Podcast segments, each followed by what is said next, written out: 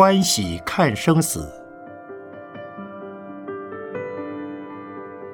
圣严法师著。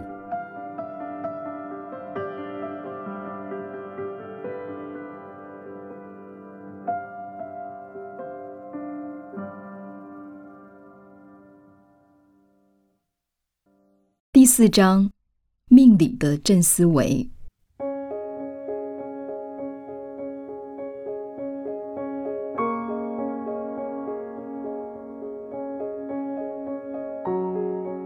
趋吉避凶是人的本能，因此几千年来，东西方的命相占星术历久不衰。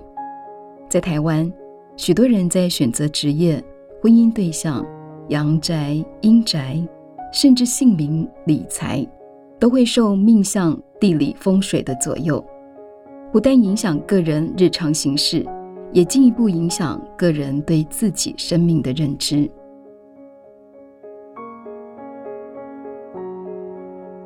法师曾在《法古终身》一书中提到：“命有命理，地有地理，天有天理。”这里所指的命理是什么？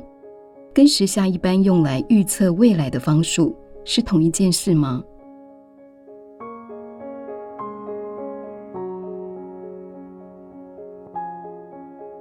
我所说的命理，是包含生命的源头。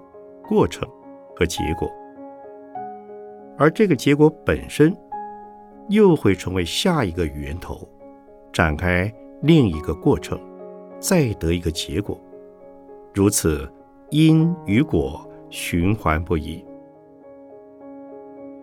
命理的推展需要配合天干地支，才能推算一个人一生大致的状况，以及一些生命的特质。这也意味着，人的命理与天地相呼应，息息相关。所以，命理之中有天理，有地理，是在特定时空环境中运作的。既然是在一定时间空间中互相牵引，就有各式各样的元素彼此配合，形成一种能量。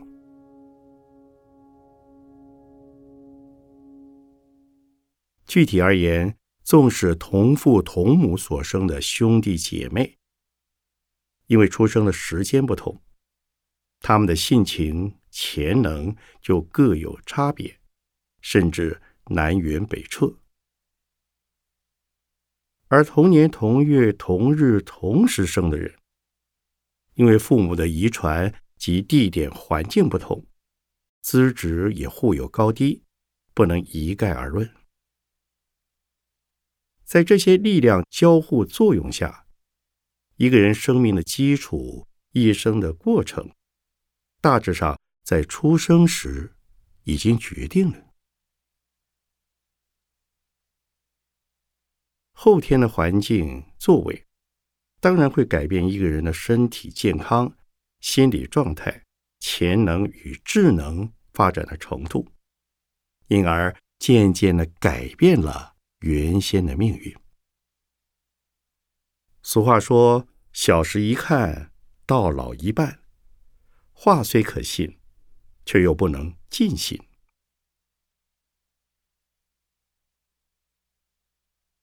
我自己就是个很好的例子。我出生就是个体质瘦弱、多病、弱智的孩子。许多人一看我这个样子，都会认为这个孩子将来是没有办法了。一直到我成人了，在成长过程中看好我的人很少很少，到了三十几岁还是如此。要是有人看好我是个可造之才，就会投资我。但我一生几乎没多少人主动栽培，大概都不认为我能做出什么事业。我目前的一番作为是出乎许多人意料之外的，所以人一出生，大部分的事虽然已经决定了，但还是有努力的空间。为什么一出生就大势已定了呢？这跟出生的时间、空间的气有关。它代表着你出生时在宇宙间吸收到多少能量。文天祥在《正气歌》一文中说道：“天地有正气，杂然复流行；下则为和月，上则为日星。”所以，一般算命的人，不但需要生辰八字资料，通常还要问生于何处。除此之外，还要配上源头的因素。这个源头是过去式带来的福报或业障。由于人人都不知道自己出生时带来什么样的福报业障，所以只好叫它命运。社会上帮人算命、问前程、占卜吉凶的方法，真是五花八门。大致上可分为面相、手相、骨相、紫微斗数等，这些统称为命理学。这些术数不完全是无稽之谈，他们能经过几千年的变革，至今仍盛行于民间。有它一定的道理，但我们往往可以发现，任何术数占卜过去发生过的事，准确度都很高，但预测未来则不一定准确。这说明人的未来掌握在自己手里，人是可以努力改造自身运程的。为什么看过去比较准确呢？因为过去发生过的事会对我们的身心造成影响，并且显现在我们的外相和气色、气质上。俗话说“相由心生”，因此有些人批命，他凭借的不只是生辰八字等资料而已。敏锐的人还可以感受到。你身上散发出来的气，再参考生辰八字中透露出的特色，跟你讲几句话，察言观色一番，就可以推敲出一些线索了。人总是穷算命，富烧香，但穷不一定指金钱上的不足。它泛称资源的匮乏、心灵的困顿和生命历程中的挫折、坎坷，都是穷。在这种处境中的人有种种的疑惑，就会想算命以了解原因。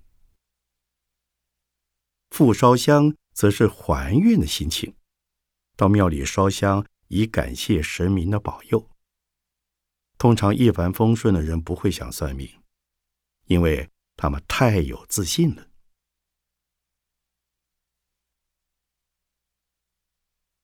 我自己也有两次去算命的经验。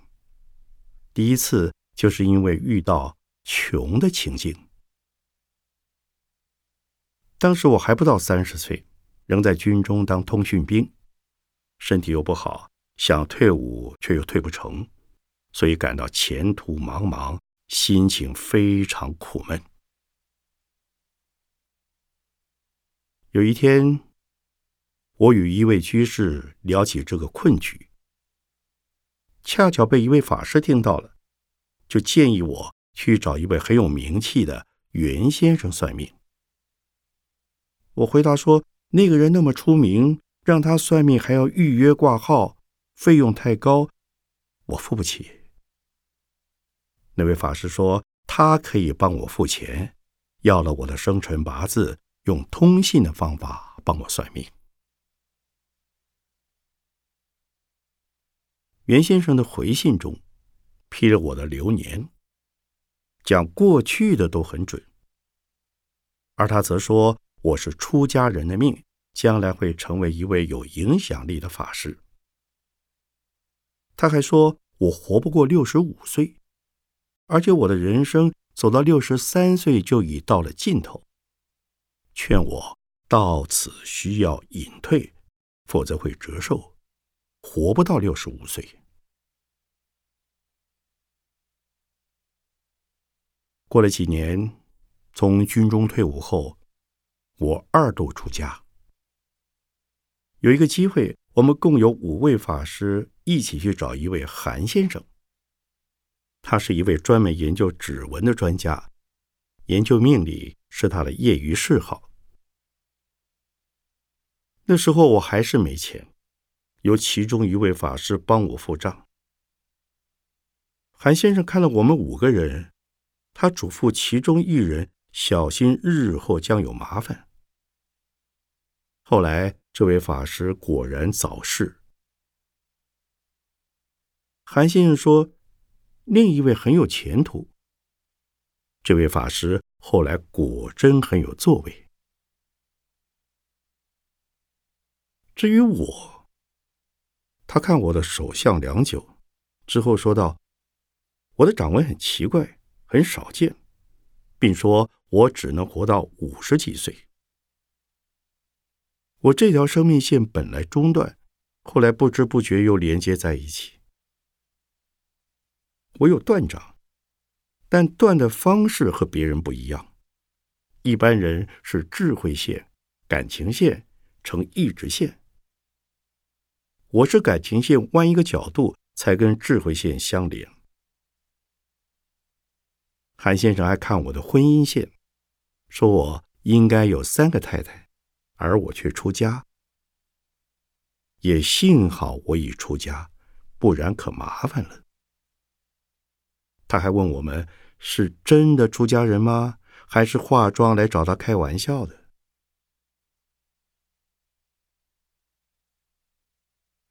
这位韩先生虽然断言我会死于五十多岁。但研究半天，却也看出一点希望，因为他说我的掌纹中有许多由大小线交叉而成的星丘，这代表一些可能性，不一定好，也不一定坏，只是个机会。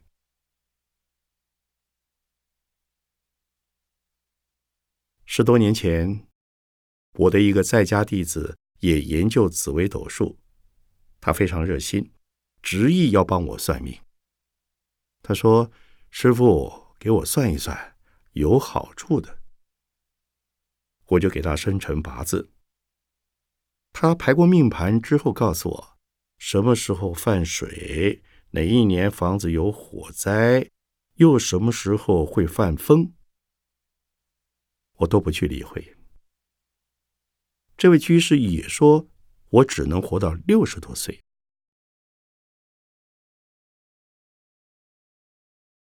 可见，人虽有命理，但命理学却不见得可靠，得看你的恒心和毅力。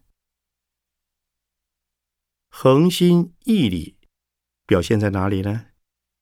表现在富贵不能淫，贫贱不能移。大富大贵时不骄奢淫逸，贫贱时也不灰心丧志。不论处境如何，都坚持下去，不断的学习奉献。时过境迁，富贵贫贱也都有结束的时候。如果你心智坚定，那么命理对你也莫可奈何，因为他操纵不了你。这就是改造命运的好方法。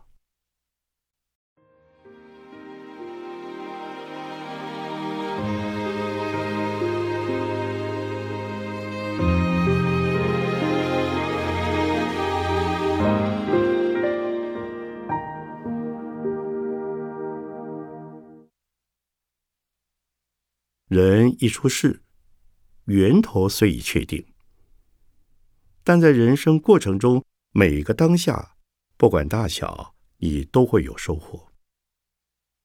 因此，我们虽不能改变已经确定的源头，却可以改变过程中的结果。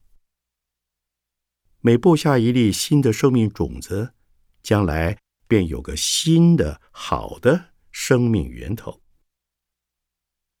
好比我们今天做的事，就成了明天的源头。有时候结果不会那么快来，有的因果却可能很快就成熟而呈现出来。假设我今天胡说一句话，报纸刊登出来，那我马上有不好的结果和影响到未来的源头。但今天做了一件好事，却不一定在明天就享受到好果实。但是我相信，这个好的结果会持续累积，甚至到死后的未来，它总是会在我的有生之年中呈现。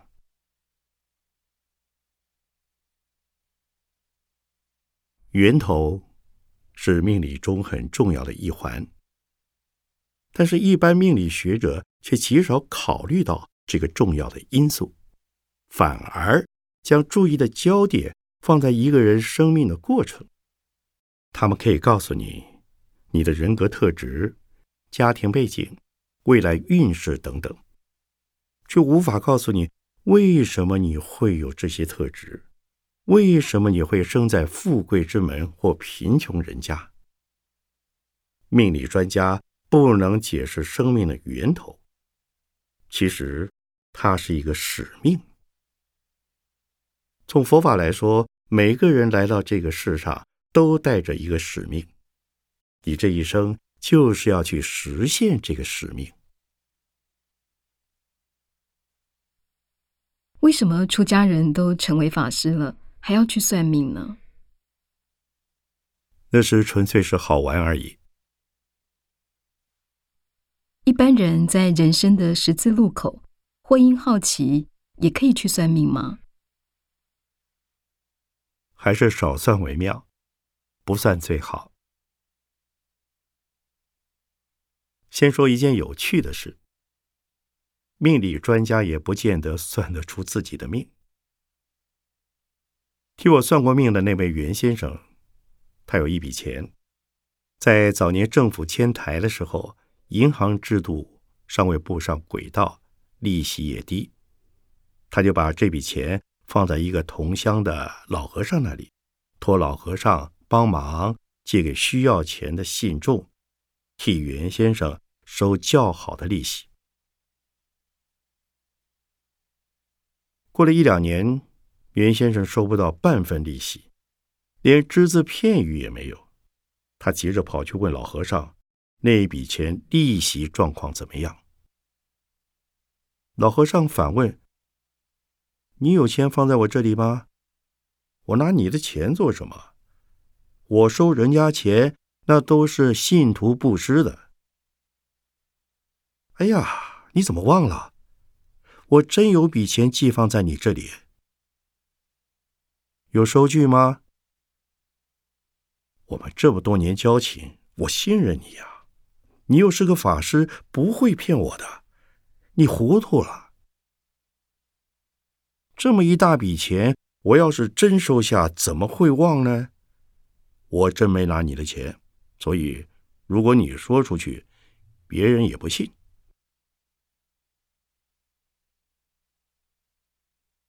后来。袁先生还是到处说老和尚吞了他的钱。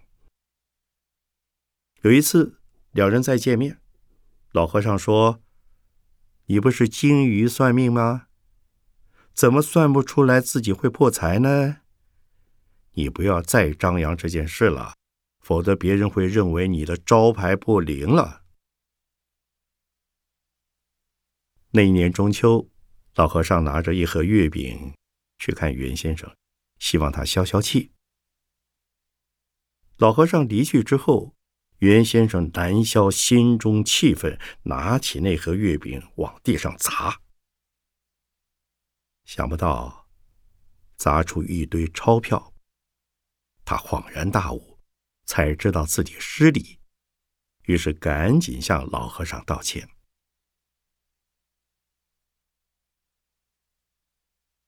连命理专家都算不出自己要受此大玩笑，平常人何须算命？即使遭遇困难，也不必去算命。主要有两个原因。首先，你很难知道命相师的为人如何。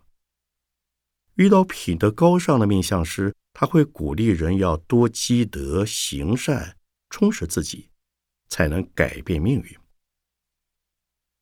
如果遇到品德不好的命相师，他就叫你花钱改运。然而，命中的因果业报，岂是给钱改运就可改变？再者，你也不知道它是否准确。若是不准，固然冤枉；就算准确又如何？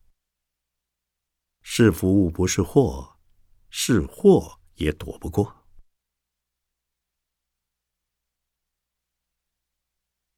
有一回，我走在路上，旁人提醒我小心，我心里也自存要小心。才有这个念头，不知怎地，刹那间就摔了个跟头。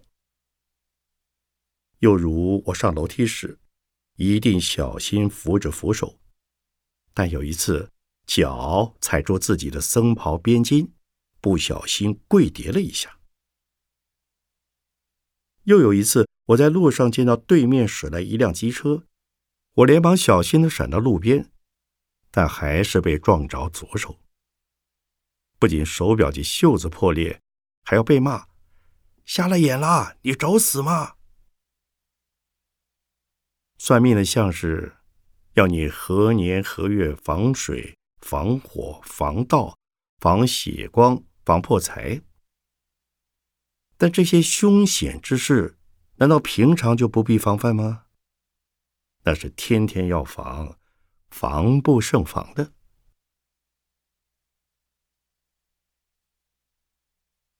还有，过于依赖这种方术，想趋吉避凶，做什么事都要看日子对方位，结果弄得自己紧张兮兮、疑神疑鬼，连带也给身边亲朋造成不便。人际关系也就容易不和谐，实在是未蒙其利，先受其害。所以时时小心是应该，因担心而算命则不必。不过命相不是一无可取，有些人知命之后，反而因为认命，心里比较安定。知道一些人间常期盼的功名利禄，今生没份，那就安分守己，不做非分之想，这也算是心理治疗的正面功能。但是有些不得志的人，如果完全依靠算命，恐怕有了机会也不敢尝试了。这种事也很吊诡。例如有一本小说，书中女主角做人家的小老婆，她去算命，命相是说她就是这个命，她也就真的认命了。这也叫做算命的正面影响吗？而且我知道许多外遇事件的女性第三者都有类似的经验。这就要看命相师的道德了。有道德的命相家看到女性有这种可能，他不会说破。在事实未发生前，他会叮咛女方要多读书，增长智慧，感情的事不可太冲动等等，不会铁口直断对方会当小老婆。但是如果事情已经发生，那命相家说了无碍。在我看来，很多人愿意当小老婆是源头带来的。他明知不能登堂入室受人祝福，还是去做小老婆，那真像小青蛙碰到蛇，终究逃不过。除非当事人有了宗教信仰，理性转强，依靠自己的心力加以改变。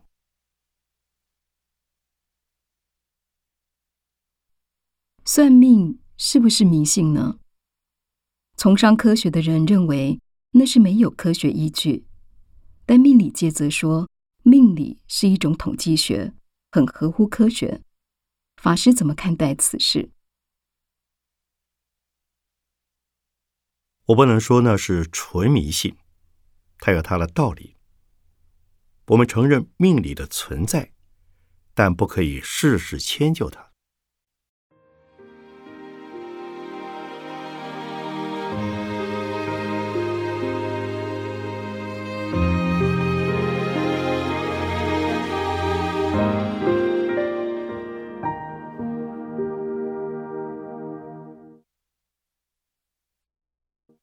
信与正信的分别在哪里？大体而言，全世界信仰宗教的人，不论他信仰天主、基督、伊斯兰教或佛教，如果只停留在信的阶段，而不去理解和实践，那么都不能算是正信。因为信的基础有的时候是非理性的。不需要什么理由，因此也就很容易掉入迷信的陷阱。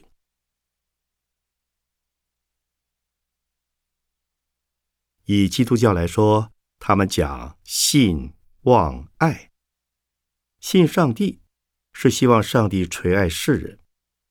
由于希望得到上帝的爱，世人也就应该学习他先去爱人。更深一层解析，信仰很深的基督教徒，把一生所有的遭遇，不论是逆境或顺境，看作是上帝的恩典赐予，把挫折、困难和福分都视为磨练的机会，这是非常不容易的事。最后，因为上帝有爱，人亦如上帝去爱他人，终得上天国。回到神的国度，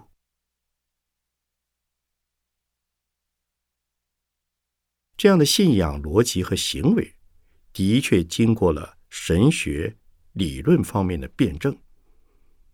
但是，一般基督教徒大多只停留在信的层次。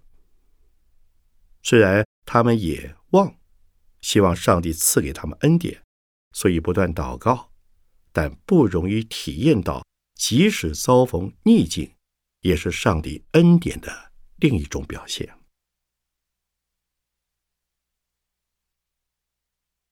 就佛教而言，在中国社会里，由于其他民间信仰不断掺杂，情况比较复杂。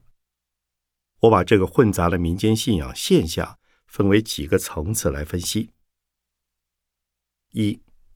急诊室，临时遇到困难问题，找不到办法解决，才想到求神祈佛。二，贿赂式及投资式，信教者心中带着回收的预期，希望这辈子或下辈子生长在好的家庭或好的环境，以享受福报。三，证人士以宗教信仰当名牌、通行证，证明自己是好人，或对着神明向他人发誓，证明自己是无辜的。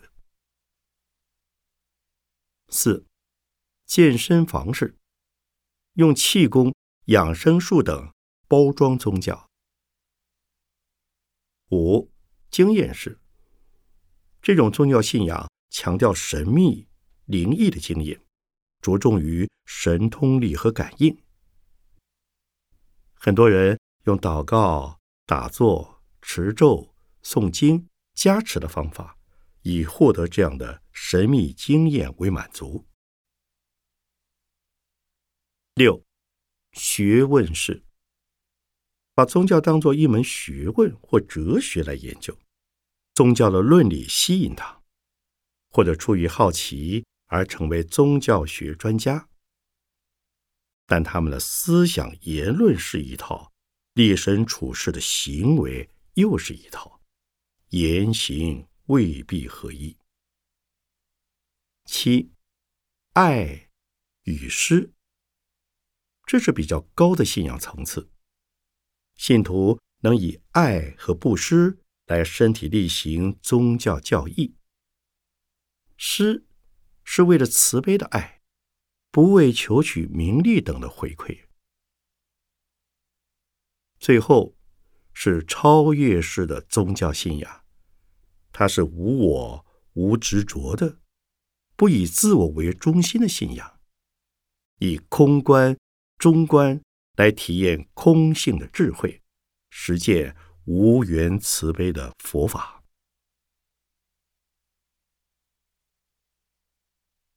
因此，健康的宗教必须能在日常生活中把理论。和实践结合为一体，也就是说，生活中的每一个当下都可以不受诱惑刺激，因而不起烦恼。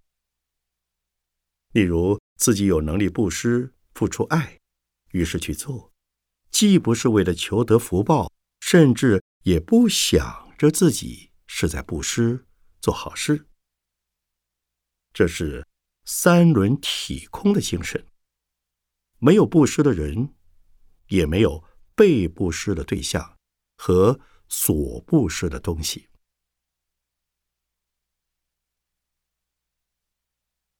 除了超越式、爱和施舍式的宗教信仰，也不能说其他六种信仰层次完全没有好处。许多人透过练功、膜拜、上香、祝祷等等仪轨。心理上就有安全感，因为借着这些仪式，他们认为可以得到保佑。其实所求之事不应验，他们也会自我安慰，认为大概自己福报不够，所以有麻烦时神明也帮不上忙。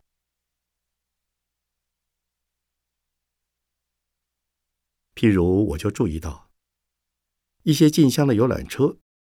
偶尔也会发生车祸，但是没有信徒会怪妈祖王爷不灵验，他们每年还是照样前往祖庙。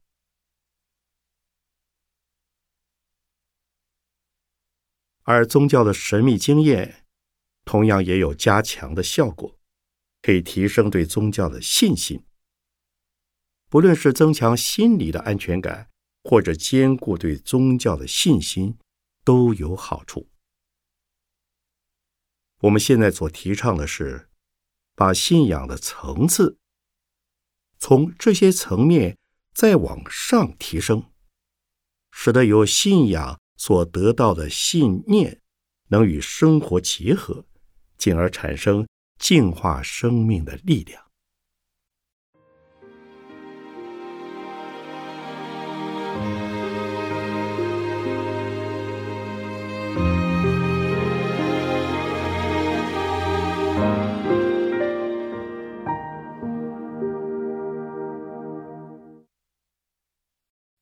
法师先前提到，源头带来的业报有好有坏，很难改变，所以不需在人生波折起伏时，寄望能透过花钱改运的门道。但是我读过一本《十大弟子传》，介绍释迦牟尼佛住世时，座下十个大弟子的种种事迹，其中神通力第一的目犍连尊者。被外道害死，佛陀弟子不忍又不可置信的问佛陀：“目犍连为什么不用他的神通力躲过灾厄呢？”佛陀回答：“那是因为目犍连前世的业报，应该要受此横逆而死。但另外一位阿难尊者，有一天见到鬼像现前，预报他将死的讯息。”阿难大惊，而问佛陀该怎么办。佛陀教他一心持诵阿弥陀佛的圣号。经过好几天，终于得到阿弥陀佛的慈悲，延长他的寿命。为什么同样有业报，但有的可以求，有的不能求呢？阿难尊者这样的故事，我不清楚。或者以持诵观世音菩萨的圣号为例，根据普门品的记载，人若遇冰、刀、道、水、火、风等劫难，只要一心称颂观世音菩萨的圣号，他就会闻声前来解围。许多法师在解说普门品时，也会举一些实例来印证。这不也算是求消业障吗？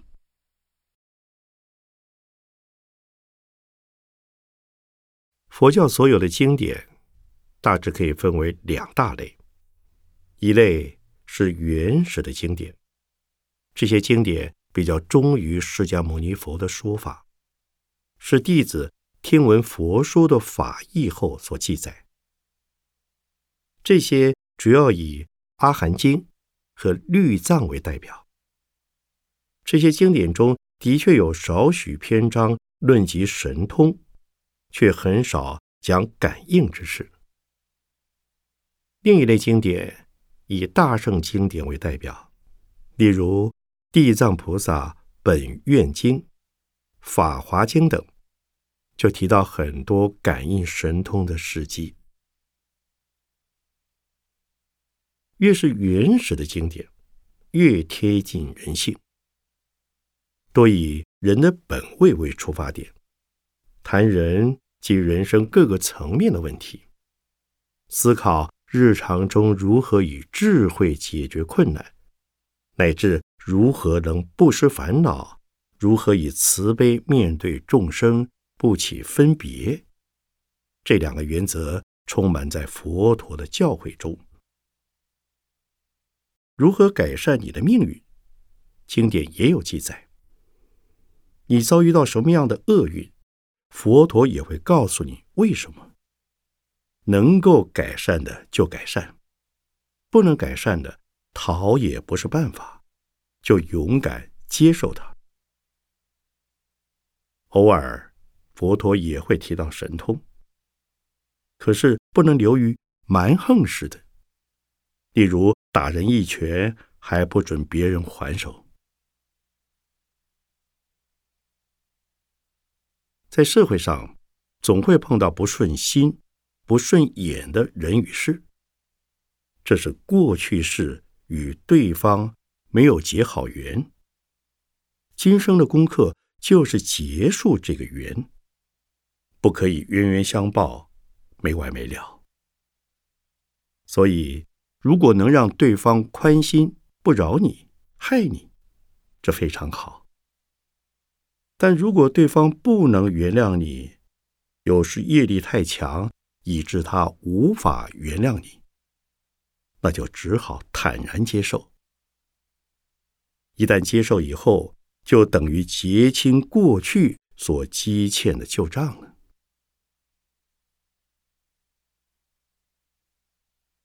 穆建连是被路障外道打死的，这些人的法器。是镶着鹿角的杖棍。穆建连神通之大，十大弟子中排第一。当年邻国要攻打佛陀的母国释迦族，佛陀坐在要道上三次劝退来军，但仍然阻止不了战争。穆建连不相信势不可为，用神通力把释迦族中。上百位善男子、善女人装在一个大钵内，他以为可以保住这些人的性命。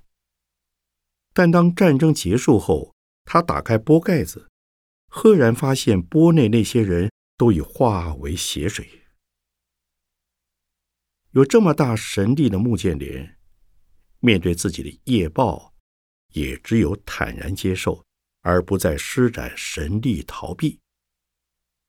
因此，佛教原始教义比较倾向劝人面对业报，接受业报。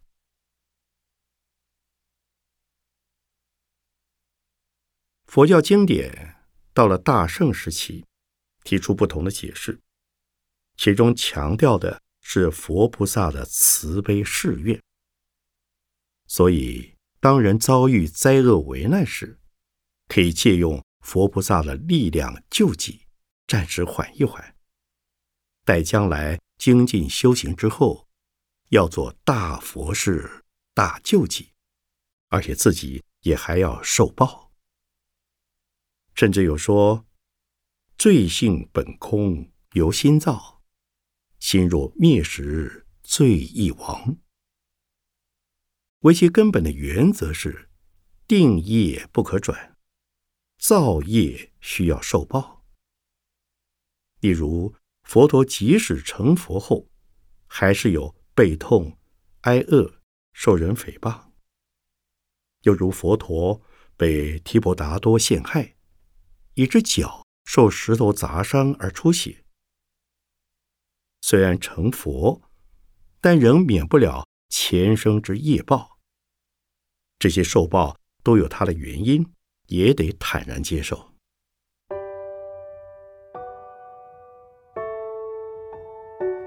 原始佛教经典与大圣经典在这方面会有不同的出发点。关键在于，原始经典认为，得大解脱、进入涅槃之后，就不再有来生，因此所有的果报因缘。在此生都得了结，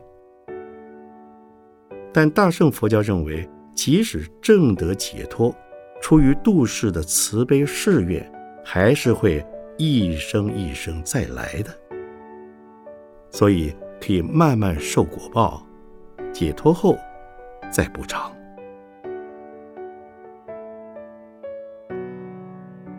听起来，法师似乎比较倾向原始教义。鼓励人面对业报时要勇敢承受，而非求受业报。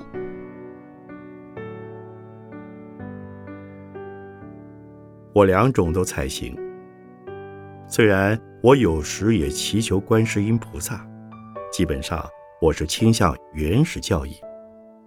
但对于一般大众，若是遇上大难关，真是熬不过去、撑不住，我也会请他们。